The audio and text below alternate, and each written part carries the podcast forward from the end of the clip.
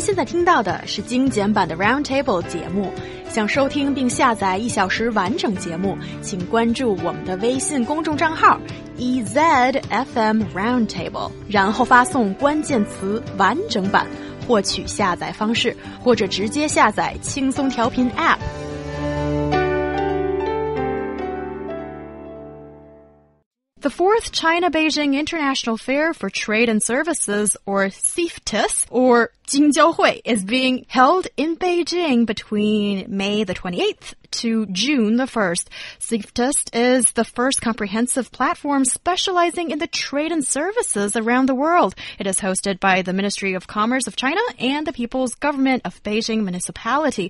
What's so exciting about this fair for me is that it's happening in this backdrop when China is trying so hard to move as economy from manufacturing to service consumption related. So I think it makes this fair very relevant as it is services related and it facilitates exchange between domestic and foreign partners and we get to see what's going on in the service sector in uh, in China right now and in the near future. So, let's go around the table and share our views on what's caught your eye during CIFTIS.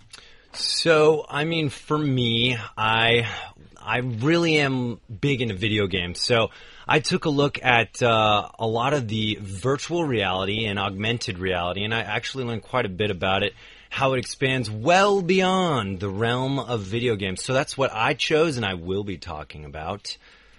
What about you, Yang? What'd you choose? All right. Well, we have very different fields of interest, Mr. Ryan Price. I thought that the special delivery industry's development has certainly caught my eye for anybody who's a loyal listener to Roundtable, you know that we talk about delivery services and the problems it brings to us a lot because it's something that I think everyday people witness every day. And for us, well, at least for me, I think what's really caught my eye during this fair is that it's really promoting us for a smarter and greener and more internationalized kind of uh, delivery service. And when it talks about smarter, it's bringing more high tech to the table. And that's really, oh, there's something that we're overlapping a little bit there, right, Ryan Price? so, yes, I think with the new technology it's bringing to the table, it's talking about like, uh, partnership with more green uh, automobile companies and making those delivery cars greener. I think that's one of the good things that that's new here. You know, being from the U.S., I think there's actually quite a bit we can learn from the special delivery industry here in China. The way things get delivered so quickly and so efficiently. I think that's amazing. Uh, there's definitely a lot to be exchanged here. Um, I think especially on China's end. And then at the same time, if you can match that up with uh, going green, I mean, it doesn't get any better than that. I get all the stuff I ordered and I don't feel guilty about all the gas that was used to get it. Uh, yes, we're seeing the explosive growth of this industry, right? But the growth has been coupled with problems such as waste and pollution. So if we see a green technology and a green packaging business growing, that's the possible solutions for the future. That's wonderful.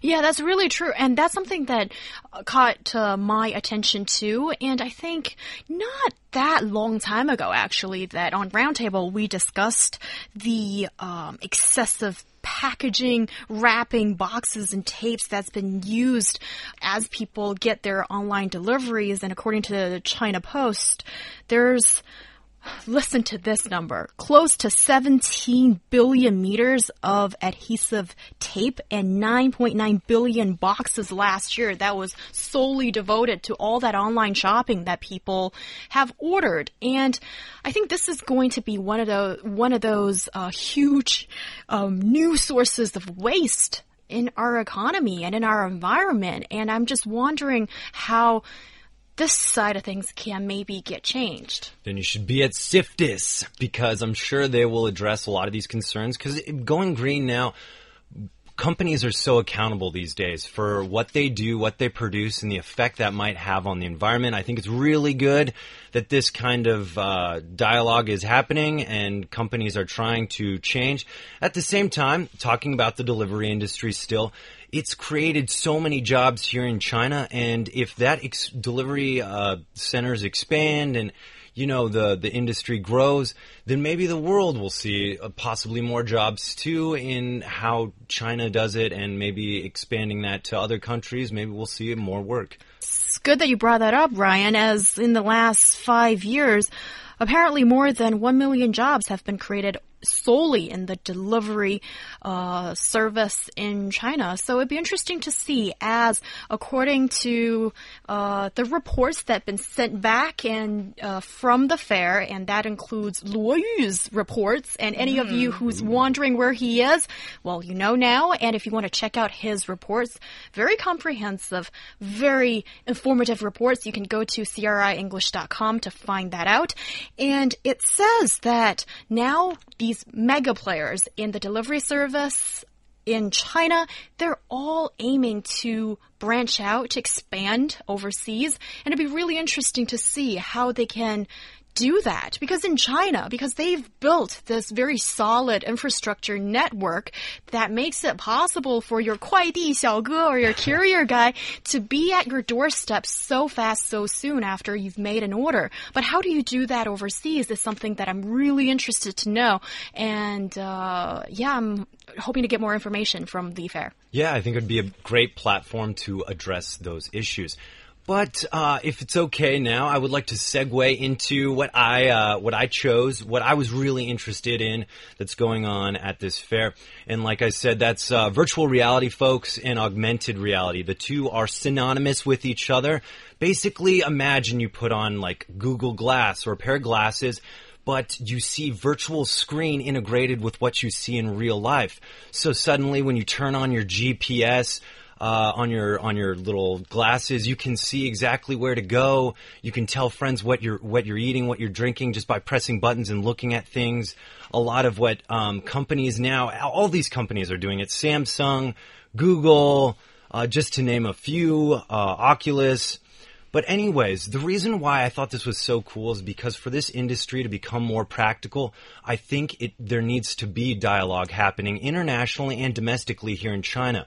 And one of the cool things is that we're seeing a lot of these companies that are present at CIFTIS are Chinese virtual reality companies. So China is at the forefront of this industry. I think they're going to have a lot to chip in um, at this at this it event. Sounds really exciting, though I'm not a big video game fan. The only game I play is Dou Di Zhu. It's a traditional Chinese card game played by three people. But this industry showcase a lot of innovation and creativities. And um, uh, for this CIFTIS, I think it can create a platform for these companies to uh, share uh, business opportunity together because they can exhibit their work, communicate with each other, and offer the possibility of collaboration. And also, uh, as uh, Ryan mentioned, uh, some international companies like Samsung and Microsoft are being there, uh, as well as some Chinese companies are also right there at the forefront to pioneer right along the rest of these global titans. Well, yeah. Specifically, I don't know if Samsung and Microsoft are going to be there. I know there's going to be a lot of Chinese companies. Uh, for international companies, I'm not sure who's going to be there. Um, but folks, think about it. I mean, so we've all dreamed about walking on the moon, yet only a few special human beings can do that, or probably even our lifetime will be able to do that.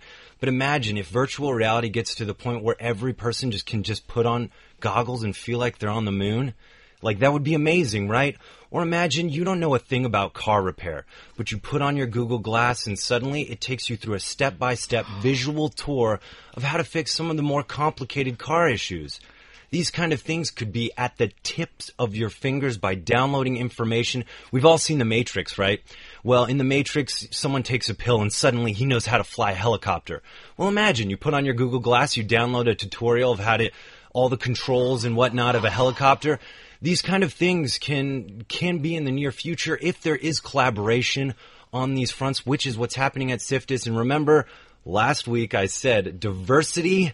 Uh, Forbes said diversity uh, ins- like instigates uh, innovation, and I think this is what's happening here. That is so cool. And just by listening to Ryan talk about uh, virtual reality, and I felt at first that it's so futuristic, but then towards the end of what he, his little speech, let's just put it that way. Yeah. Yeah, very passionate.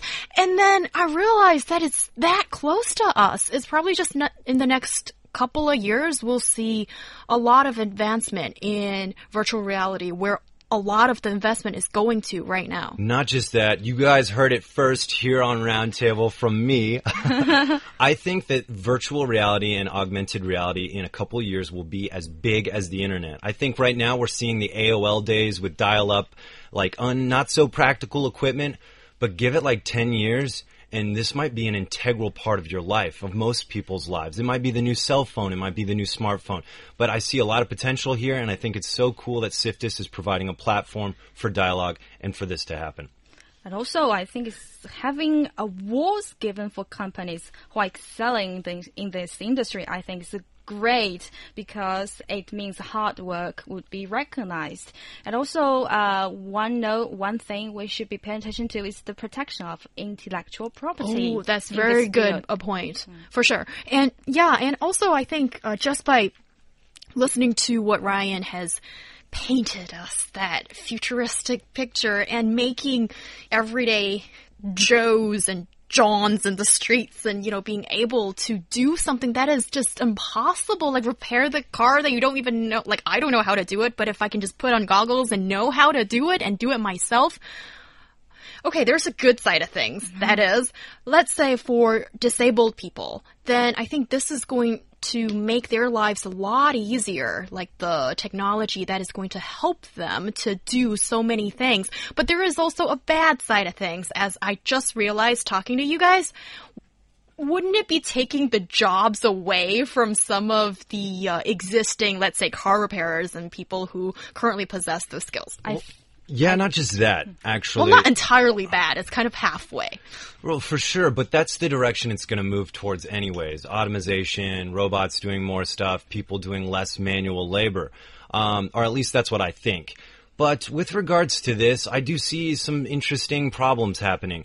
More with the psyche to be able to uh, eventually virtual reality might become so much of our own reality that we'll forget what reality was before it became virtual. And that brings up a lot of problems and a lot of science fiction stuff goes into it. I think the BBC did a really great series on it. I forget the name, but uh, it'll be interesting, I think, and uh, I, I, really look forward to the future. And I think uh, from uh, as as regards to the jobs losing or jobs creation, I think it is going to create jobs in another round. That is, old people don't know this kind of stuff from the very beginning. They need to be trained. They need to be taught. So we need job. We need trainers and instructors to do this kind of stuff. So it is creating jobs in another round of it. I, I, think I tend to agree with you, Yu Yang, with your opening statement that yes, I think this is going to create new jobs just in other areas, in areas that we cannot imagine and think of right now. But I think if you're um, the, the, part I don't really agree with you, sorry, is that uh, with the trainers bit. I don't think we need trainers for this. When you have to have a special person to train people to use this stuff, it's not good enough, and it won't prevail in the market. Well, let me. I think I want to. I want to uh, go further with what Yu Yang was saying. It's going to make jobs for more specialized education of people. So people will no longer just be able to do arbitrary like things in, in the workforce that robots can easily do. Of course, there's going to just be more specialized jobs that will come, I think, from this. But the manual labor, simple jobs, yeah, people will probably lose those. Yeah, that's yeah, totally, highly possible. Yeah, I agree that uh, more specialized and professional people are needed. Yeah, greatly need. Okay, and as our dear listeners and loyal listeners and people who've just paid attention to the last couple of shows. you know that He Yang loves to live in her cave and she is not a technology person. And Ryan, as beautiful as the picture you've painted for us, I'm going to say, look at where we are right now. And as a Luddite, I'm not afraid to say that although Google and all these big companies are saying this is the future, it will be at your fingertips so very soon. But look at where we are right now. It is far from that. And Google Glass didn't even work that well either. So I think from reality to the end, we've still got years to go. Well, if there's more things like this CIFTIS going on, then it could be much sooner than you think. And Huyang, while you're living in your cave, five Yeah. years from now, I'm going to call the green uh, delivery service, have these Google or, you know, whatever virtual reality companies glasses mailed to you so that you can experience the future. Well, you might have to personally deliver it for me to get it. But yes, thank you for that uh, heads up. And Yuyang, what do you think is the highlight for you as you were looking through CIFTIS? Well, one thing I'm interested in, uh, perhaps that will be not interesting for all of us, uh, that is the tangible cultural heritage section with this Chinese style. Well, here I want to mention uh, the four treasures of the study because uh, the four treasures of the study represent an important element of traditional Chinese culture. In Chinese, it's called Wen Fang Si Bao. Um, it, it is an expression used to refer to the writing tools uh, such as the writing brush, ink stick, paper, and ink stone used in traditional Chinese calligraphy and painting. Um, on this year's CIFTIS, the Four Treasures of Study and its traditional production techniques from Anhui, the origin of the Four treasure, Treasures of Study will be an important content in the Intangible Cultural Heritage section. And also, I think there will um, be innovative programs uh, like uh, there is a xuanpaper.com. It's a representative exhibitor introduced its series products regarding calligraphy entering campus because people say in this fickle society not many young Chinese are interested in calligraphy as it requires great patience and devotion to learn and practice calligraphy. So this program is very meaningful from my perspective. Yeah, I mean, I think it's important to, you know, we just talked about how far we have come and where we're going and where we're on the brink of doing so many exciting things. But I think it's really important to remember our roots and where we came from. And for this, I love how this dialogue is happening with all these really big technological services. You still get Chinese history and people wanting to keep it relevant in our society and even share it with the world, which I think is great. Yes, I think so too. And also, I love old stuff. I really do. And that's not surprising since, you know, where I come from, right? So I think when I saw this part in the fair, I thought this is truly awesome. This is staying true to our roots, but also presenting it in a new light. And I think um, in today's day and age, when everything is moving so fast and the pace of life is so is is is at a tremendous speed as as it is moving. And then i think we need a new perspective on what's old as well to make it relevant for people. And also i think this is a great uh, platform for also like foreign uh, future partners maybe to have uh, to notice that this is part of the very very rich Chinese intangible heritage, cultural heritage. Yes, I'm going to mention that. So, um, one highlight of the fourth CIFTIS is that this year's Intangible Cultural Heritage section will perform the Intangible Cultural Heritage craftsmanship on the spot so as to present merchants with unique interactive experience by both presentation and performances. So that is to see uh, that is going to demonstrate those things are not too far away from people's lives. You can touch it, you can feel it, you can have the real experience. Yeah, like I said, I love this. Uh, thousands of years from now, these efforts will be realized and people will really be happy because they'll get a deep and in-depth knowledge of some of the greatest history that has ever been written down. Yes, and you'll be able to find old and new, uh, Chinese and foreign, and all service related new things that would catch your interest and uh, uh, during this fair called uh, CIFTIS and I would love to know more about this and it's going to be a five day fair so you've still got some time to check it out if you have interest in the service sector.